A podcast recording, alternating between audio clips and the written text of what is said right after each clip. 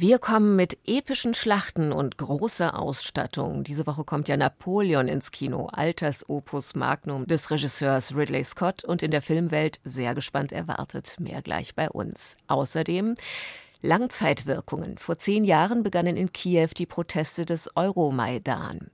Bauernsterben, eine Streitschrift gegen industrielle Landwirtschaft, verfasst von dem Bauernsohn und Journalisten Bartholomäus Grill, gleiches sei im Gespräch bei uns, und Flirren und Vibrieren, die Pariser Jahre des Günter Frutrunk, zu sehen im Lehnbachhaus in München. Kultur am Morgen auf Bayern 2. Heute mit Judith Heidkamp. Blind on a Galloping Horse, blind auf einem galoppierenden Pferd. Mit dem Titel erhebt ein Album natürlich zeitkritischen Anspruch. Und das tun der nordirische Musiker und Komponist David Holmes und die Sängerin Raven Violet auch. Dies sei ein Soundtrack zum Zeitalter der Ungewissheit. Auf dem Album zu hören sind afghanische und ukrainische Geflüchtete, ein palästinensischer Krankenwagenfahrer, Zeugen von Unruhen in Großbritannien.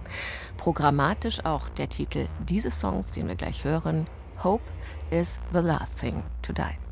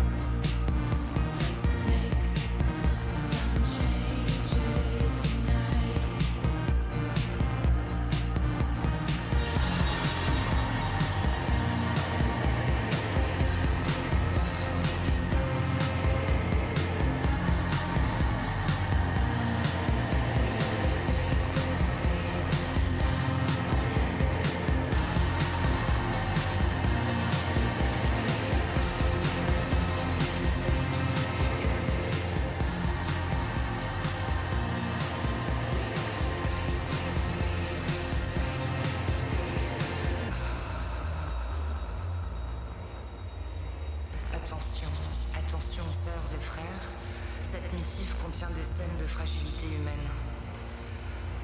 Nous sommes tous seuls dans cet ensemble.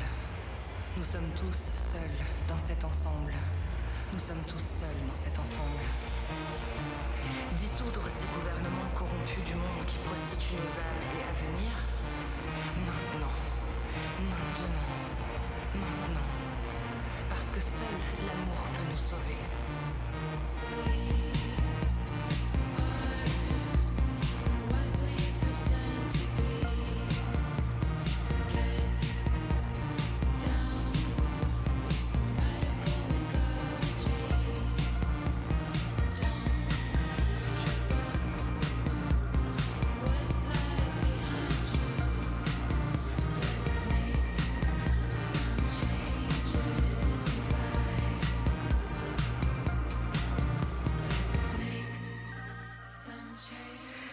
Genialer Militärstratege oder Größenwahnsinniger? Vollender der französischen Revolution oder Zerstörer? Rechtsstaatsbegründer mit seinem Code Zivil oder Willkürherrscher? Mythos Napoleon, Projektionsfläche Napoleon. Nur die Geschichte vom überkompensierenden, kleingewachsenen Feldherrn, die haben die Historiker wohl inzwischen erledigt. So klein war er wohl gar nicht. Er Durchschnitt. Der 85-jährige britische Regisseur Ridley Scott selbst eine Legende, erzählt Bonaparte neu fürs Kino. Und die Hauptrolle hat er mit dem so wandlungsfähigen amerikanischen Schauspieler Joaquin Phoenix besetzt. Phoenix ist übrigens, nach meinen Quellen aus zweiter Hand, 174 Zentimeter groß. Wartet! Eis! Das ist eine Falle! Rückzug! Austerlitz, 2. Dezember 1805. Napoleon führt die russische und österreichische Armee aufs Eis und siegt. Ich trete in die Fußstapfen von Alexander dem Großen und Caesar. Napoleon Bonaparte. 1769 in korsischen Kleinadel hineingeboren. Zwölf Geschwister. Lärmempfindlich. Ridley Scott erzählt sein Leben jetzt als großes Spielfilm-Epos und als Kette militärischer Triumphe. Von der Eroberung Toulons bis zur Ego-Expedition nach Ägypten. Seine Intuition war großartig. Er ist ein Wolf und ein Mann, der sehr verletzlich ist. Tyrann, Aggressor, Ritter von der traurigen Gestalt. Mit Napoleon ringen heißt scheitern. Anfang der 70er Jahre will Stanley Kubrick den Film über ihn drehen. Recherchiert jahrelang, vergeblich. Der Film wird nie gedreht. Jetzt also Ridley Scott. Was ist so faszinierend an Napoleon? Abgesehen davon, dass er ein unglaublicher Stratege und beeindruckend intuitiv war als Politiker, war er auch gnadenlos. Und gleichzeitig fasziniert mich an ihm, wie kann ein Mann wie er, der auf dem Weg nach Moskau ist, der Russland erobern will, so davon besessen sein, was seine Frau in Paris macht. Josephine de Bournay, die Ex des guillotinierten Präsidenten der Nationalversammlung. Sie ist älter als Napoleon, sieht sein Talent und ihren finanziellen Aufstieg. Er wird mit ihr den Einlass in die Pariser Gesellschaft finden und sich in sie verlieben. Er ist ihr total verfallen. Ich habe seine Briefe an sie gelesen, die auf fast komische Art grob, jugendlich, romantisch und ziemlich schmutzig sind. In den Briefen an Josephine zeigt er sich verzaubert von ihr. Ridley Scott zeigt sich eher verzaubert von Napoleon. Für mich ist Napoleon der Beginn der modernen Geschichte. In Frankreich gibt es noch heute viele Regeln und Strukturen, die auf ihn zurückgehen. Im Film sind zu sehen episch ausufernde Schlachtszenen, wie man sie von Ridley Scott erwartet. Wie beim Gang durchs Museum folgt ein Schlachtentableau dem nächsten. Stellenweise wirkt der Film sogar distanzfrei theatralisch. Ich fand die Krone Frankreichs in der Gosse. Und nun setze ich sie auf mein eigenes Haupt. Ridley Scott hätte etwas Großes erschaffen können. Das Porträt eines Kriegsherren als selbstgerechter Narr. Dazu allerdings hätte es etwas weniger Pathos gebraucht und mehr Doppelbödigkeit. Ein Beitrag von Andreas Krieger und Lilly Ruge. Ab übermorgen ist er im Kino Ridley Scotts Napoleon. Und aus der Nacht gibt's noch eine Meldung zu einem deutschen Historiendrama. And the International Emmy for Drama series goes to. Oh my God. You got it. The Empress. The story is not about a princess marrying an emperor. It's about female leadership and a rebellious young woman Verkündung und Reaktion bei den International Emmys heute Nacht. Die Kaiserin, eine Netflix-Reihe über Österreichs Kaiserin Elisabeth, wurde in New York als beste Dramaserie ausgezeichnet. Eine Serie, wie die Drehbuchautorin gerade betonte, die nicht von einer Prinzessin erzähle, die einen Kaiser heirate, sondern von einer rebellischen jungen Frau und weiblicher Führung. Die drei anderen deutschen Nominierten gingen allerdings alle leer aus. Bayern 2, die Kulturwelt um 8.38 Uhr. Im November 2013 sollte die Ukraine ein lang erwartetes Assoziierungsabkommen mit der Europäischen Union abschließen. Doch dann weigerte sich Präsident Janukowitsch zu unterzeichnen. Für die junge westlich orientierte Bevölkerung ein Schock. Europa schien wieder verschlossen. Der erste Aufruf, sich auf dem Maidan zu versammeln, stammt vom 21. November 2013. Neun Tage später begann die Polizei zuzuschlagen, aber die Menge der Demonstrierenden wuchs immer weiter. Das ist zehn Jahre eine russische Krim-Annexion und 21 Kriegsmonate her. Christine Hamel war 2023 in Kiew auf dem Maidan. Der Maidan Niersaleshnesty, der Unabhängigkeitsplatz in Kiew, liegt etwas erhöht auf einem Hügel der ukrainischen Hauptstadt. Er hat sich in ein Meer aus blau-gelben Nationalfahnen verwandelt. Für jeden gefallenen Soldaten im Krieg gegen Russland stellen Angehörige eine Fahne auf, oft zusammen mit einem Foto. Der Preis für die Freiheit überwältigend. Auf der gegenüberliegenden Seite des Fahnenmeeres windet sich die sogenannte Allee der himmlischen Hundertschaft einen steilen Berg hinauf. Hier erinnern Grabstätten an die 100 Revolutionäre, die in der Nacht auf den 20. Februar 2014 auf dem Maidan erschossen worden sind. Die juristische Aufarbeitung dieses Gewaltausbruchs hält nach wie vor an. Das Berliner Architektenbüro Kleihüs und Kleihüs soll auf dem Plateau oberhalb des Maidans ein Revolutionsmuseum errichten eine Art Akropolis, in der über 2000 Gegenstände der Protestbewegung auf dem Maidan ausgestellt werden sollen. Barrikaden, Graffiti, Wattejacken, Thermoskannen, Tarnpuppen, die nächtliche Wachen vortäuschen sollten, oder Katapulte, Flaggen und Poster. Der Baubeginn ist auf unbestimmte Zeit verschoben, denn seit nunmehr fast zwei Jahren herrscht in der ganzen Ukraine Krieg. Wie auf dem Maidan spielen Künstlerinnen und Künstler auch hier eine wichtige Rolle. Sie kämpfen nicht nur an der Front, wie der Kurator und Mitbegründer der Kiewer Biennale Vasil Cherepanin betont.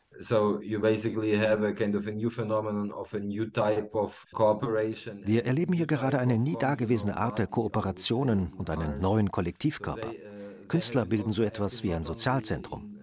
Sie kümmern sich um all die Binnenflüchtlinge und ihre Kollegen aus dem Süden und Osten des Landes. Dieses soziopolitische Engagement der Gegenwartskünstler ist ein Erbe des Maidan. Kunst ist in der Ukraine keine Ablenkung von der Kriegsrealität. Sie bietet weder Schutz noch psychologische Erleichterung. Im Gegenteil. Es sind Kulturschaffende, Fotografen und Dokumentarfilmer, die Kriegsverbrechen aufklären und dokumentieren. Es sind Künstler, die ganz vorne an der Front arbeiten. Ihre Arbeit ist daher keine Ergänzung zur Politik, sondern tatsächliche Realpolitik. To the real politics, but is part of realpolitik uh, per se. Creating Democracy, die Aushandlung von Freiheit und Solidarität im Alltag, ist in der Ukraine kein fancy Slogan, sondern ein von Künstlern und Intellektuellen Tag für Tag angestoßenes und weiterentwickeltes Projekt.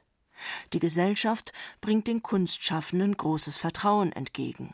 Künstler kümmern sich um Kinder, gestalten Parks, bringen sich mit Street Art Skulpturen und Postern in den öffentlichen Raum ein, organisieren Koch- und Fotografiekurse, laden zu gemeinschaftlichem urbanen Gärtnern ein und machen Musik für die Soldaten an der Front. Ein Großteil der Spenden für Drohnen und Ausrüstung kommt von international erfolgreichen Popgruppen wie Okean Elysee oder Sobakiv Kosmose.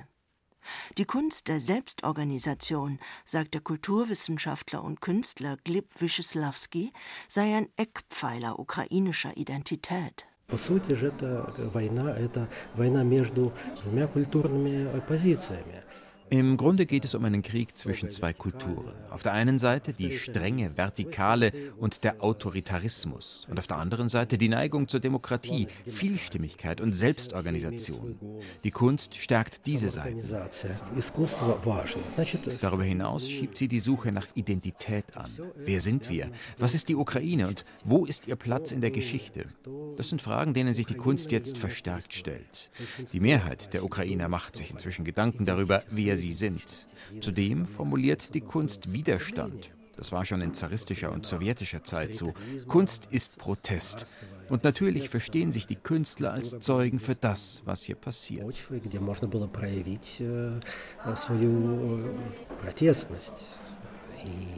конечно, автору нужно быть свидетелем происходящего. In der Ukraine ist die große Frage, ob Kunst die Welt zu einem besseren Ort machen kann, seit dem Maidan keine Frage mehr, sondern ein Imperativ. Die sogenannte Revolution der Würde bestimmt das Leben, auch gegen alle Widerstände. Christine Hamel über die Langzeitwirkung der Proteste vom Euromaidan in Kiew vor zehn Jahren.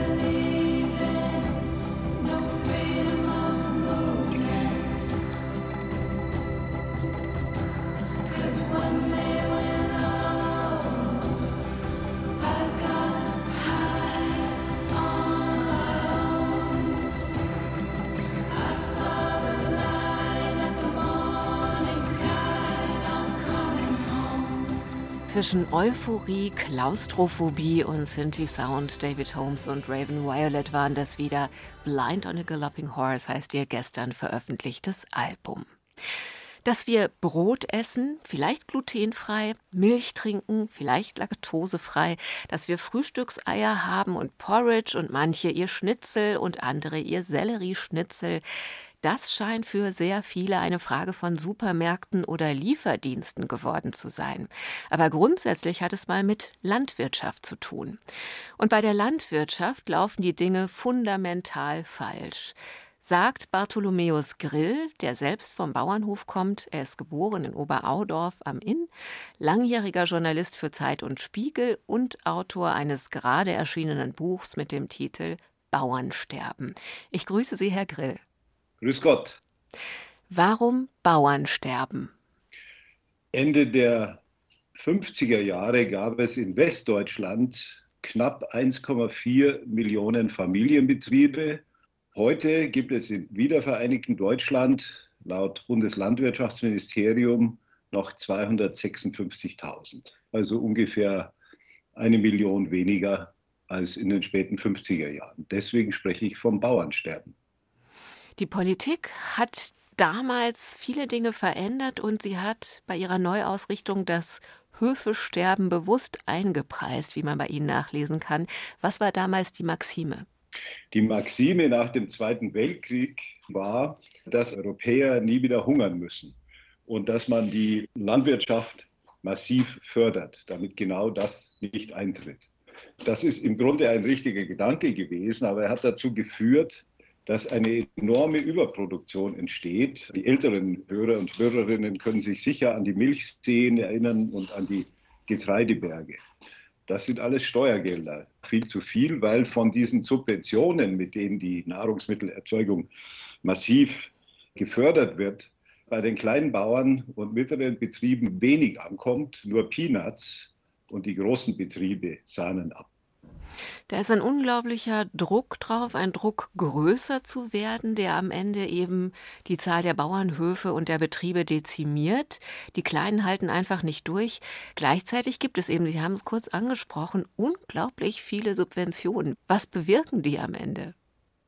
Naja, das ist eine Verschleuderung von Steuergeldern. Sie bewirken eine Überproduktion und geben ständig Anreize, noch mehr zu produzieren. Das ist ja auch im Grunde der Antrieb in meinem Buch gewesen, weil es mich immer geärgert hat, wie Bauern und Bäuerinnen sagen, wir müssen intensivieren, wir müssen mehr produzieren, mehr Kunstdünger werfen, mehr Pestizide einsetzen, wir müssen Stall bauen und so weiter und so fort. Und am Ende hieß die Devise wachsen oder weiche, weil man im Grunde dadurch, dass die Preise, die Landwirte für ihre Produkte bekommen, kaum gestiegen sind, muss man auf Masse produzieren, um seine Gestehungskosten wieder hereinzuwirtschaften. Das ist eine schwierige ökonomische Situation. Gleichzeitig ist das ja auch der Berufsstand, bei dem man immer vermuten würde, dass er noch sehr naturnah arbeitet, einfach weil er so viel damit zu tun hat im Alltag. Ja, ich habe eher den Eindruck, dass viele Landwirte, vor allen Dingen äh, industriell produzierende, jede Beziehung zur Natur verloren haben. Sie sitzen wie Panzerfahrer auf ihren riesigen Traktoren auf ihren äh, Landmaschinen, die das Gewicht von Dinosaurier haben.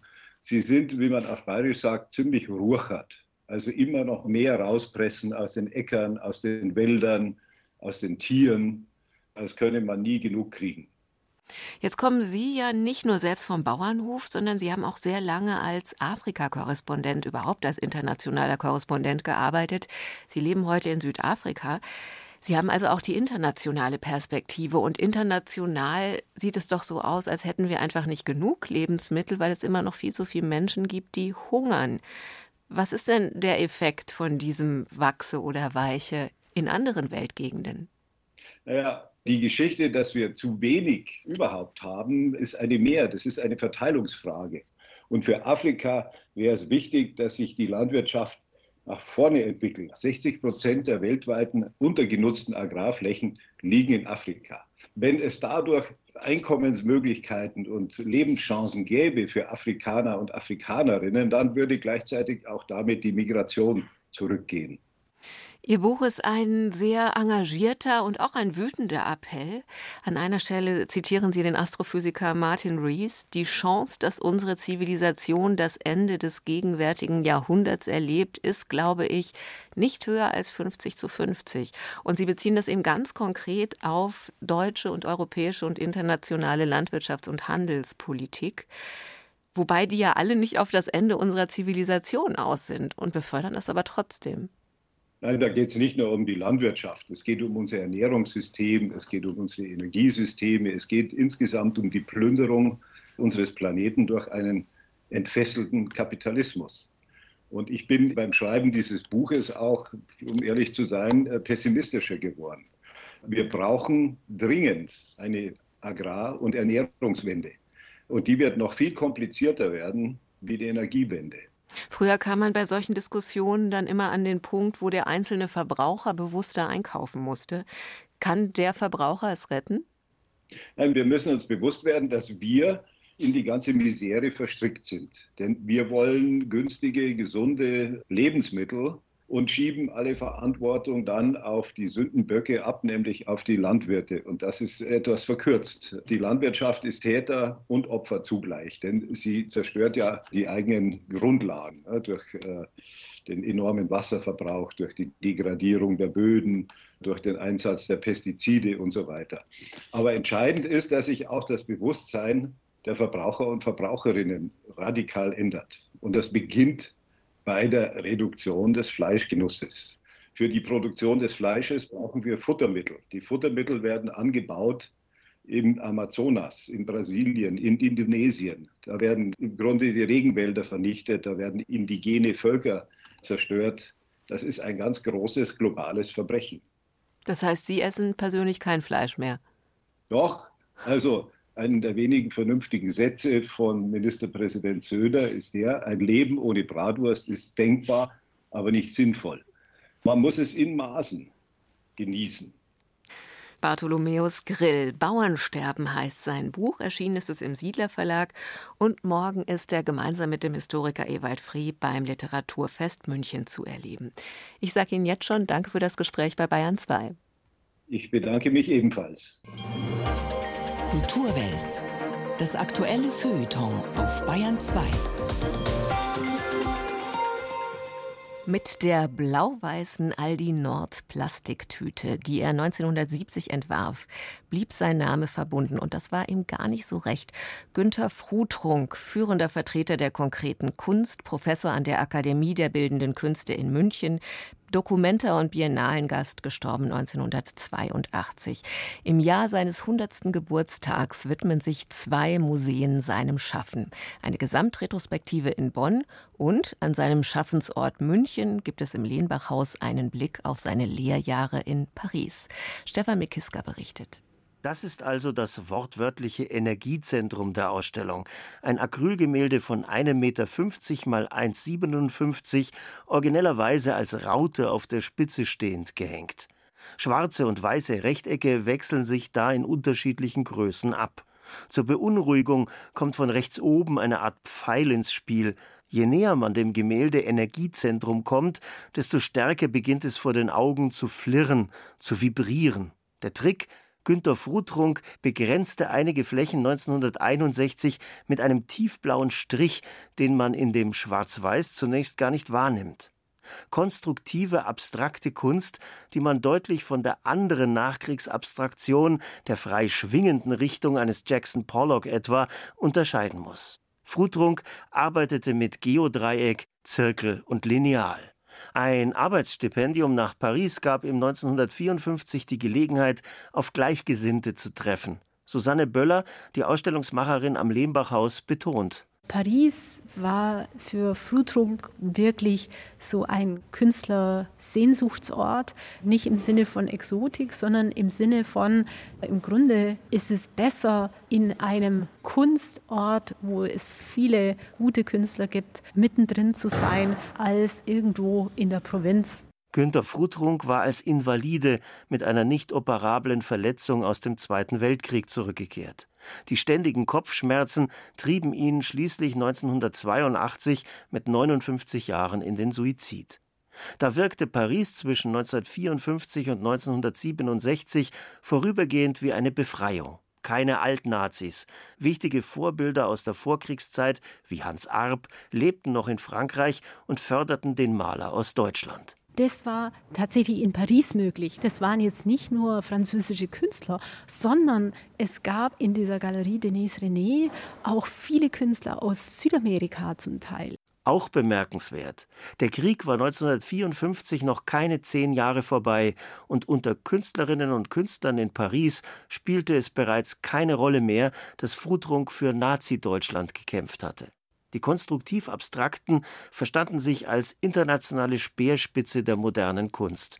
Sie suchten Anknüpfungspunkte bei der klassischen Moderne. Auch Frudrunk beschäftigt sich in faszinierenden Arbeiten mit Kasimir Malevich und Wassily Kandinsky. Susanne Böller beschreibt seine akribische Arbeitsweise. Von künstlerischen Abkürzungen hat Frudrunk wenig gehalten. Wenn man ihn beim Malen beobachtet, wir haben einen kurzen Filmausschnitt, der uns das ermöglicht, dann wird sofort klar, dass hier einer unglaublich präzise, konzentriert vorgeht und hart arbeitet, bis zum Schluss wirklich diese Vibration stimmt, bis aus dem Bild also ein Farblichtraum sich nach außen entwickelt, den dann auch der Betrachter im eigenen Sehen erfahren kann. Nach seinen Pariser Jahren wurde Frudrunk ein prägender Lehrer an der Kunstakademie in München und er hat einmal ein Tütenmuster für Aldi Nord entworfen. Aus Buße steckte er sein Honorar in die Kaffeekasse der Studenten. Günther Frotrunk, die Pariser Jahre, zu sehen im Lehnbachhaus in München bis zum 7. April. Und das war die Kulturwelt. Das Team dankt. Am Mikrofon war Judith Heidkamp.